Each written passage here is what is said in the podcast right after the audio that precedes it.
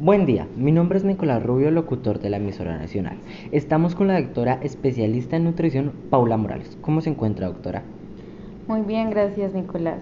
Eso me encanta. Proseguiremos con unas preguntas muy importantes, ya que hay muchas personas que no conocen de estos temas y pueden ser de vital importancia.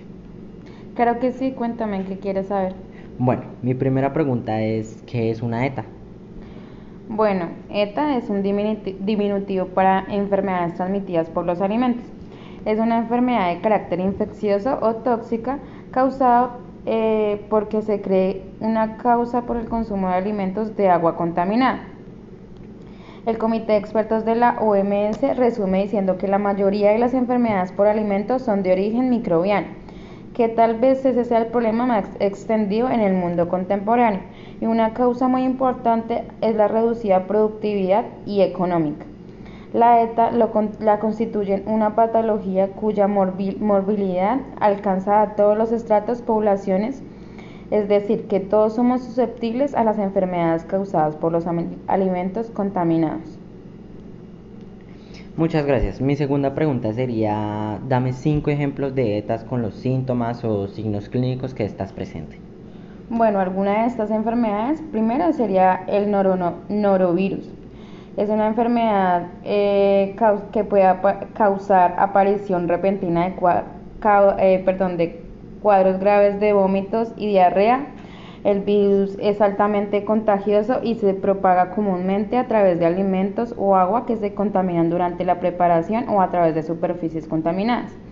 También puedes, contagiarte por el contacto cercano con una persona infectada.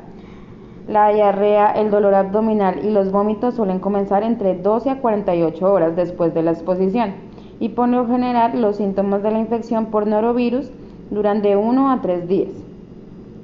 Eh, los síntomas son náuseas, vómitos, dolorocólicos estomacales, diarrea líquida o blanda, sensación de malestar general, fiebre baja y dolor muscular. Otra sería también la salmonela. Los síntomas de estas son la infección por salmonela, eh, suele ser productos de comer carne, a veces huevos o productos a bases de huevo, que estén crudos o poco cocidos. Eh, los síntomas de esto serían náuseas, vómitos, calambres abdominales, diarrea, fiebre y escalofríos, dolor de cabeza, sangre en las heces y en general los signos y síntomas de la infección por salmonela duran de 2 a 7 días. El, el siguiente sería Clostridium perfringens. Los pacientes que presentan intoxicación alimentaria por, por Clostridium perfringens pueden experimentar gastroenteritis de leve o aguda que aparece entre las 8 y 22 horas posteriores a haber ingerido los alimentos contaminados.